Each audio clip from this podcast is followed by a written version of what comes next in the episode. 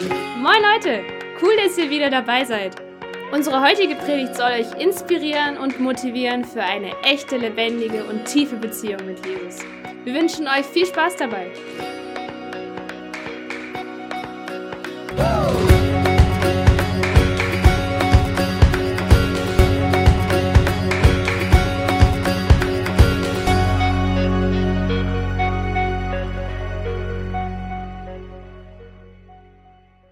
Ist auf jeden Fall cool, dass ihr heute so zahlreich seid. Frage in die Runde: Wer kann sich erinnern, welche Predigtreihe wir gerade haben? Genau. Das hat Yoshi richtig cool eingeleitet. Und zwar hat er gesagt: Hey, wir reden eigentlich ja die ganze Zeit mit Gott, aber irgendwie hören wir nie eine Antwort von ihm. Und woran kann das liegen? Und dann hat er es ganz cool gesagt: Ja, es mag sein, dass wir mit ihm reden, aber hören wir ihn denn auch wirklich? Schenken wir ihm die Aufmerksamkeit? Und er hat zum Beispiel damit verglichen, dass er sagt, stell dir mein Radio vor. Gott ist auf einer ganz anderen Frequenz, als du gerade läufst.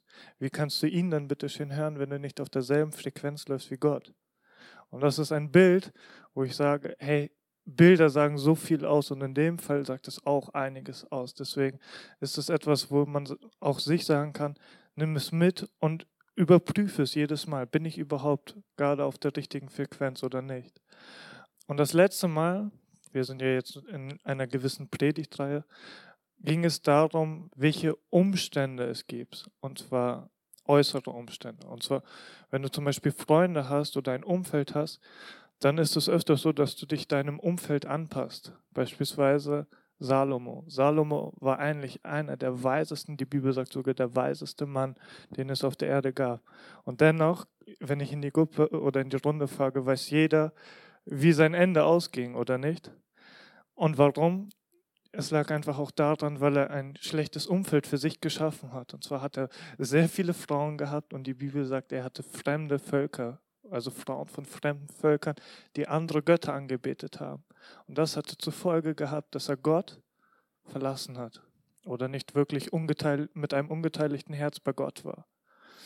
Und das sieht einfach, oder das zeigt uns, welche Auswirkungen das auf unser Leben hat und auch welche Auswirkungen es auf unsere Beziehung mit Gott haben kann. Und ähm, das ist so wichtig auch für uns zu sagen, okay, hey, ich muss mich da prüfen. Bin ich denn wirklich mit Gott unterwegs? Oder ist es so, dass gerade irgendwas um mich herum mich von Gott trennt? Ähm, weil es wird Konsequenzen mit sich tragen. Die Entscheidung liegt bei dir, aber es wird auch eine Konsequenz tragen. Du hast die Entscheidung, wird es eine gute sein oder eine schlechte.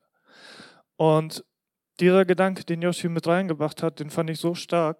Aber dann dachte ich mir, das ist ja nicht alles eigentlich von dem, was uns so ein bisschen auch von Gott trennt. Oder wenn wir es auf das Radio beziehen, ähm, ist es ja nicht das Einzige, was unsere Frequenz so ein bisschen verstellt. Weil das, was er jetzt sagt, das ist ja zum Beispiel, als würde Money mich beeinflussen. Oder würde Ellen mich beeinflussen? Und das stimmt. Jeder beeinflusst ein. Ob gut oder schlecht, das ist erstmal dahingestellt. Aber wer beeinflusst dich noch? Und jetzt nicht auf eine Person bezogen, in deinem Umfeld. Du beeinflusst dich selber durch deine Gedanken, durch deine Aufmerksamkeit, mit dem, was du dir reinziehst nochmal. Du bist es, der dich nochmal beeinflusst. Und bevor ich jetzt wirklich nochmal mit ins Thema einsteige, möchte ich euch eine Geschichte erzählen, die ich vor einigen Tagen hören durfte, von einem ganz coolen Typen. Ähm, wir nennen ihn einfach mal Manny, echt, damit wir nicht preisgeben, ja? Und zwar geht es darum, treffen sich zwei Skifahrer auf dem Berg und sagen, okay, lass uns die Piste richtig runterrodeln und voll Gas geben. Und was machen sie? Die fahren los. Skifahrer Nummer eins fährt runter und denkt sich die ganze Zeit, bloß nicht gegen einen Baum fahren, bloß nicht gegen einen Baum fahren, bloß nicht gegen einen Baum fahren. Was denkt ihr, ist passiert? Er fährt volle Kanne gegen einen Baum und bricht sich alles, was er sich nur brechen kann. Skifahrer Nummer zwei fährt runter gleichzeitig, denkt sich aber, schön auf der Piste bleiben, schön auf der Piste bleiben, dann, passt ne, dann passiert nichts, dann wird es auch gut sein. Was passiert? Er kommt heile an. Stellt sich die Frage, war es jetzt so, dass der eine ein Scheißvater war und der andere ein guter Vater?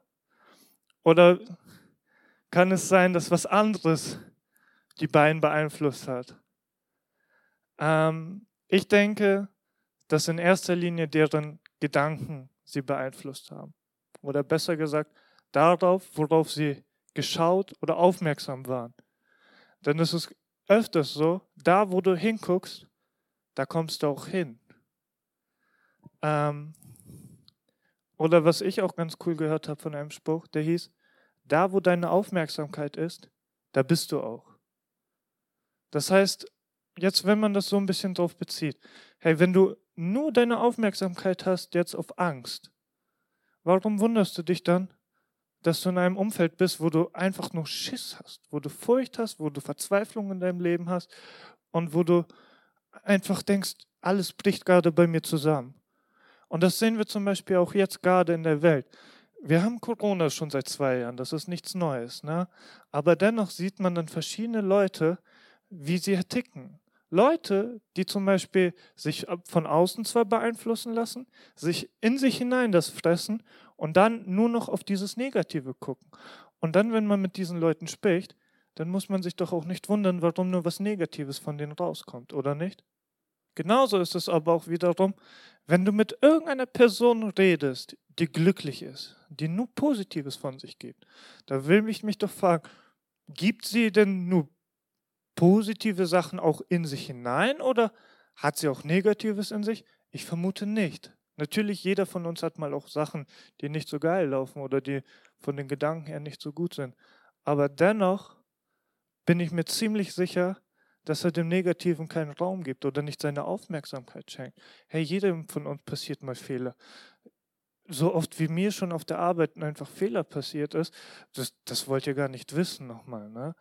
Ähm, die Frage ist aber schlussendlich, das durfte ich lernen, hey, wo ist dein Fokus in dem Fall oder wo setzt du deine Aufmerksamkeit hin?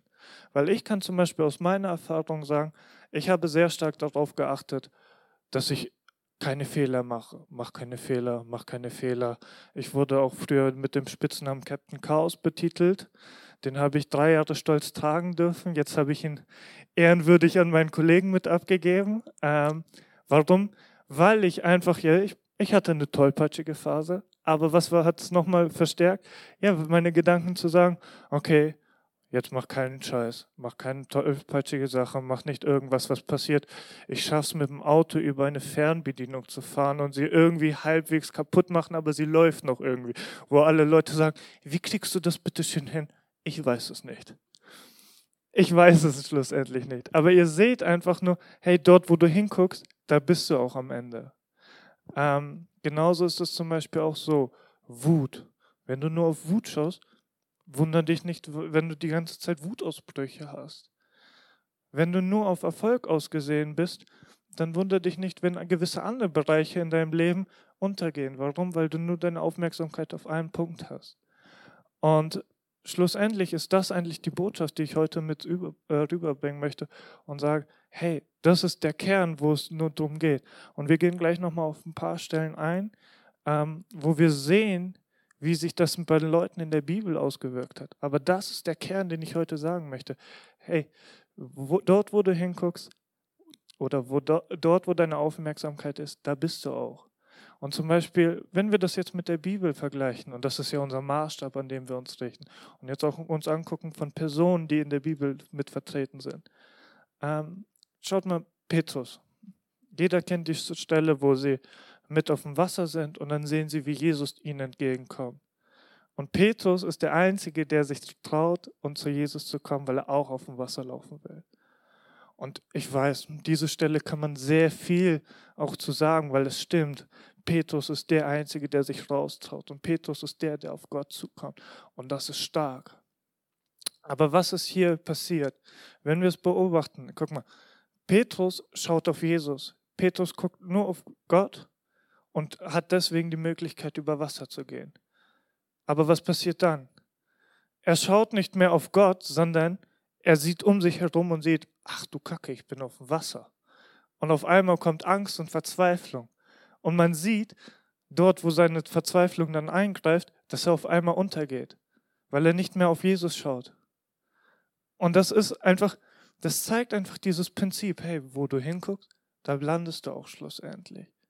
Und das ist nicht nur, er ist nicht der Einzelfall. Also wir können jetzt nicht sagen, ah, das ist nur der Petrus. Ja, nur bei Petrus passiert das. Nein, es passiert bei jedem. Bei jedem in der Bibel oder bei vielen kann man einfach sehen, wie sich das auswirkt. Ein weiterer ähm, Prophet aus dem Alten Testament nochmal, super starker Mann. Kennt jemand von euch Elia? Elia war so ein krasser Typ, der, der hat solche Wunder vollbracht nochmal. Ne? Der hat, ähm, ich weiß nicht, mit wie vielen Priestern er sich von irgendeinem anderen Glauben nochmal mit angelegt hat. Ne? Und er hat sie alle fertig gemacht, nochmal mit Gottes Hilfe. Und was passiert als nächstes? Da kommt, ich glaube, es war eine Frau, ich bin mir da nicht mehr ganz sicher, die Frau des Königs, und sie droht ihm. Und was passiert mit Elia? Elia, der eigentlich so stark unterwegs war mit Gott, hat seinen Fokus verloren. Er guckt nicht mehr auf Gott, sondern er bekommt Angst. Was passiert? Er läuft weg. Und im Schluss endlich, wo landet er? Landet auf dem Berg wo Gott ihm nochmal begegnet und er, wo er sich nochmal wieder neu ausrichten kann. Aber selbst dort sehen wir, hey, dort, wo du hinguckst oder dort, wo deine Aufmerksamkeit ist, da bist du schlussendlich nochmal. Ähm, das sind jetzt so ein paar, wo man sagen kann, okay, negative Beispiele.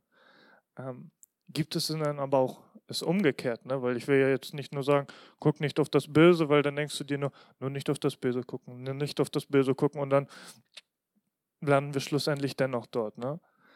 Nein, es, es ist ein Prinzip, welches in beide Richtungen funktioniert. Durch das Böse oder durch das Negative merken wir das äh, etwas deutlicher, aber es wirkt sich auch aufs Positive mit aus. Ähm, und dazu möchte ich einen Bibelvers aufschlagen, oder besser gesagt, einen ganzen Kapitel. Und zwar ist das meine derzeitige Lieblingsgeschichte aus dem Alten Testament. Und zwar steht sie im zweiten Chronik, steht zumindest so in der Bibel, zweiter Chronik 14. Die Vorgeschichte ist die, wir hatten David, der in Jerusalem König war. Daraufhin folgte Salomo, sein, äh, sein, Sohn, der König war. Und ich meine, danach kamen noch ein paar andere. Ja. Und ähm, bei Salomo hat man ja schon gesehen, dass er andere Götter sozusagen oder andere ähm, Glaubensrichtung sozusagen mit in Jerusalem reingelassen hat. Und dann sieht man auch, wie die anderen Könige seinem Beispiel folgen und wie es dann immer Stück für Stück für Stück für Jerusalem bergab geht. Ne? Und wo man sich denkt, oh Mann, das ist echt deprimierend dann zu sehen. Aber dann kam ein anderer König und den finde ich richtig cool und zwar heißt er Assa. König Assa. Und dann steht, Kapitel 14. Wir lesen einmal komplett und dann gehen wir in Stücken nochmal auf einen gewissen Punkt mit ein. Kapitel 14. Asa tat, was vor dem Herrn, seinem Gott, gut und recht war. Er ließ die Altäre und Opferstätten der fremden Götter zerstören, die geweihten Steinmäler in Stücke schlagen und die geweihten Fehler umhauen. Er forderte das Volk von Juda auf den Herrn, dem Gott ihrer Vorfahren zu gehorchen, seine Gesetze mit all seinen Geboten zu befolgen. Auch in den anderen Städten Judas beseitigt er die Opferstätten der fremden Götter und äh, Räucheraltäre. In diesen Jahren hat das Land Frieden, weil der Herr dafür sorgte, dass Assa von keiner Seite angegriffen wurde. Er nutzte diese Zeit, um eine Reihe von Städten in Juda zu befestigen. Er sagte zu seinen Leuten von Juda, lasst uns die, Stadt, äh, die Städte ausbauen und sie durch Mauern mit Türmen und durch Tore mit starken Riegeln sichern. Noch haben wir freie Hand in unserem Land. Wir haben uns bemüht, nach dem Willen des Herrn, unseres Gottes, zu leben. Darum hat er uns Frieden an all unseren Grenzen gegeben. Sie fingen an zu bauen und konnten die Arbeit auch glücklich vollenden. Vers 7. Das Heer von Assa bestand aus 300.000 Mann vom Stamm Juda, die mit Speeren und großen Schildern ausgerüstet waren, und 280.000 Mann vom Stamm, äh, vom Stamm Benjamin, bewaffnet mit Rundschilden und Bogen. Sie alle waren tüchtige Krieger. Die Äthiopier äh, der Äthioper Serach rückte mit einem Heer von 1000 mal 1000 Mann und 300 Streitwagen gegen Juda vor und kam bei Maresha und kam bis Maresha so. Assa zog ihm entgegen und die beiden Herren stellten sich in Zephatal bei Merasch zum Kampf auf. Assa rief zum Herrn, sein Gott, Herr, Wenn ein Schwacher mit einem Starken kämpfen muss, kann niemand ihm so beistehen wie du. Hilf uns, Herr, unser Gott, denn wir verlassen uns ganz auf dich. Im Vertrauen auf dich sind wir doch gegen die Übermacht angetreten. Du, Herr, bist unser Gott. Gegen dich kann kein Mensch etwas ausrichten.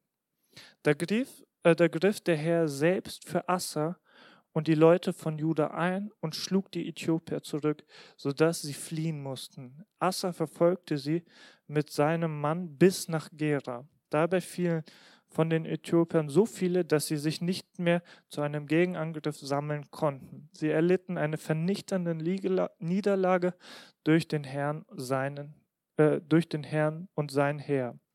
Die Leute von Juda machten überaus reiche Beute. Sie konnten auch alle Ortschaften rings um Gera erobern, denn der Herr hatte einen gewaltigen Schrecken über die Bewohner kommen lassen. Sie plünderten diese Orte aus und es gab dort reiche Beute. Sie überwältigten alle Zeltlager der Hirten, die sich dort in der Gegend mit ihren Herden aufhielten und nahmen eine große Menge Schafe, Ziegen, Kamele als Beute mit. Danach kehrten sie wieder nach Jerusalem zurück. So, das ist erstmal soweit die Geschichte, ist ein bisschen länger. Ich finde aber den Inhalt echt cool. Und zwar wie folgt. Wir sehen, Assa ist der neue König. Als König über sein Land regiert er, also er ist das Oberhaupt und entscheidet, wie sie vorgehen. Und das Erste, was er macht, ist ja, er merkt, okay, irgendwas stimmt hier in unserem Land ganz gewaltig nicht. Und zwar haben wir etwas, was nicht reingehört. Nennen wir es ein Parasiten sozusagen nochmal. Und was macht er? Er löst, erstmal befreit er das Land von diesen Parasiten. Warum? Weil sie auch Einfluss auf ihn nehmen. Ne? Das ist, wie Yoshi letztes Mal gesagt hat, das sind Umstände, die von außen mit auf sie wirken nochmal und die sich auch mit bei denen nochmal mit einschleust. Das heißt, er sagt, okay Leute, das geht so nicht. Was, das Erste, was wir machen, wir folgen erstmal nur einem Gott, und zwar unserem richtigen Gott. Und aufgrund dessen, moin Eddie, aufgrund dessen, dass sie Gott folgen, schenkt Gott ihnen Frieden und die Möglichkeit, erstmal ihre Stadt aufzubauen, wo ich mir sage, hey, das ist geil, top, gefällt mir auf jeden Fall. Und was passiert weiter? Dann ist es so, Gott schenkt ihnen die Möglichkeit, sich vorzubereiten für eine Zeit, wo der Krieg nochmal mit eintritt. Und eigentlich lesen wir ja, wenn wir das zusammenrechnen, die 300.000 plus 280.000, sind wir knapp fast an der 600.000 Kraft, äh, Mann, also Streitkraft, so. Und dann überlegen wir, und dann sollten sie gegen ein Heer von 1000 mal 1000, das sind eine Million, wenn ich es richtig errechnet habe, ich kriege einen Daumen hoch, also habe ich nicht versagt in Mathe. Fantastisch. Also würde man sagen, dass sozusagen ein Mann auf zwei Köpfe kämpfen muss, damit sie es ungefähr hinbekommen. Aber es ist auf jeden Fall eine richtig krasse Streitmacht, die ihnen entgegensteht. Und was ich halt so cool an der Geschichte finde, und deswegen ist es halt meine Lieblingsgeschichte aus der Bibel bisher, ist das, was Assa sagt. Und zwar sagt er nicht, hey, wir vertrauen auf uns, wir kriegen das schon irgendwie hin, ähm, sondern er sagt, Gott, wir sind nur deinetwegen hier. Wir sind nur deinetwegen hier und drücken gegen diese krasse Streitmacht an, weil wir wissen, alleine schaffen wir das nicht. Würden wir von uns alleine versuchen, hier das zu machen, wir wären zu Hause geblieben, hätten uns schon längst ergeben. Aber weil wir wissen, dass du bei uns bist und wir auf dich vertrauen, drücken wir in den Krieg. Und das ist das, was ich geil finde. Das, wo ich sage, sein Herz seine Aufmerksamkeit war nicht auf der Schlacht, war nicht auf der Niederlage, sondern es war auf Gott. Und dadurch, dass es auf Gott war, war es auf dem Sieg nochmal. Und das ist etwas, was wir uns einfach auch als Vorbild nehmen können. Ne? Wo ist deine Aufmerksamkeit heute? Ist sie auf der Niederlage? Ist sie auf den Umständen, die von außen sind? sind es ist sie auf die negativen Sachen, die dich von innen versuchen zu beeinflussen? Oder ist deine Aufmerksamkeit auf das Gute, das, was Gott dir jeden Tag aufs Neue wieder verspricht und wo wir uns immer wieder danach ausrichten können. Und das Coole ist, das ist ja eine Geschichte aus dem Alten Testament. Ähm, und man könnte sagen, ja, das war damals passiert. Aber solche Sachen, das bezieht sich auch auf uns heute noch. Auf uns heute noch. Und zwar Frage in die Runde. Wer glaubt, dass Jesus lebt? Das freut mich schon mal, dass es die Mehrheit hier ist. Ähm, nein, meine Frage ist die, ähm, wo befinden wir uns gerade? Befinden wir uns auf der Welt oder befinden wir uns im Himmel? Weil die Frage ist deswegen gesetzt, die Bibel sagt uns, wer an Gott, äh, wer an Jesus glaubt, in dem ist er und wir sind in ihm. Und er ist in Gott und er sitzt oben zur Rechten bei Gott. Also, ich weiß, das ist jetzt ein bisschen verzwickt, aber grob gesagt, wir sind in Jesus und Jesus sitzt oben bei Gott.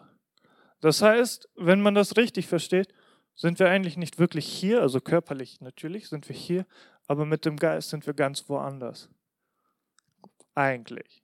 Jetzt ist die Frage, wo ist deine Aufmerksamkeit? Bist du wirklich mit deiner Aufmerksamkeit bei Gott, weil wenn du bei Gott bist, dann bist du nicht hier, dann hast du eigentlich nicht diese Umstände von außen, sondern dann bist du im Himmel, dann hast du ganz andere, nicht mal Probleme kannst du das nennen. Ne?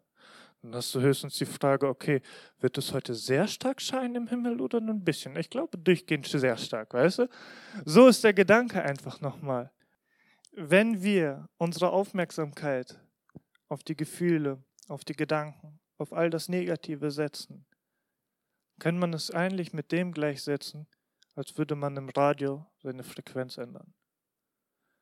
Wenn du da im Radio deine Frequenz änderst, kannst du dann Gott hören?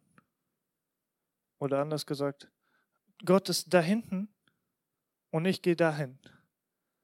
Kann ich ihn hören? Also, na gut, das ist jetzt noch möglich, aber sagen wir mal so, er ist hier und ich bin draußen irgendwo. Kann, er, kann ich ihn dann noch hören? Ich glaube nicht. Schwierig. Klar, für Gott ist nichts unmöglich, aber er möchte ja auch, dass du ihm seine Auf, äh, deine Aufmerksamkeit schenkst. Deswegen guck immer noch mal, hey, worauf schaust du gerade? Was ist das, was dich im Leben gerade beeinflusst? Und klar, ich will jetzt nicht irgendwas kleinreden und sagen, ja, das gibt es alles nicht. Doch, es ist da. Aber wir haben jemanden, der viel größer ist. Und wenn wir auf ihn schauen, dann wird das alles klappen. Ja? Ähm, das ist einfach das, was ich euch heute mitgeben wollte. Falls ihr es irgendwie einfacher haben wollt, denkt an den Skifahrer. Denkt an den Skifahrer, der auf der Piste geblieben ist und denkt daran, was passiert mit dem Skifahrer, der nur auf das Negative guckt. Wo landet der am Ende? In einem Krankenhaus. Bestenfalls, vielleicht sogar im Grab, je nachdem. Ne? Also deswegen, ähm, das ist einfach nur das, was ich euch heute mitbringen wollte. Und den Rest, den macht den Heiligen Geist. Also ich bin da, ich bin da raus, okay? Deswegen, ich bete nochmal kurz zum Abschluss und ähm, dann lasst uns einfach in der Gebetszeit nochmal mit einsteigen. Nimmt diesen Gedanken nochmal mit, überlegt euch einfach nochmal, okay, hey, wo stehe ich gerade? Weil das ist eine berechtigte Frage. Und ich hoffe, dass du am Ende des Abends sagen kannst, ich bin im Himmel, ich bin bei Gott und mir geht's super. Ja? Vater, ich danke dir für dein Wort. Ich danke, dass du uns so sehr liebst und uns so stark segnest und so reich segnest. Dass es uns so gut geht ähm, und dass du uns behütest. Vater, wir geben dir unsere Aufmerksamkeit. Und weil wir dir unsere Aufmerksamkeit geben, dürfen wir bei dir sein und zu deiner Rechten sitzen in Jesus. Vielen, vielen Dank dafür. Und ich glaube, es gibt kein größeres Geschenk dafür. Danke, Papa. Segne diesen heutigen Abend. Lass uns einfach auch noch, oder besser gesagt, ich danke dir, dass du diesen Abend segnest und dass wir noch eine gute Zeit mit dir haben werden. Amen.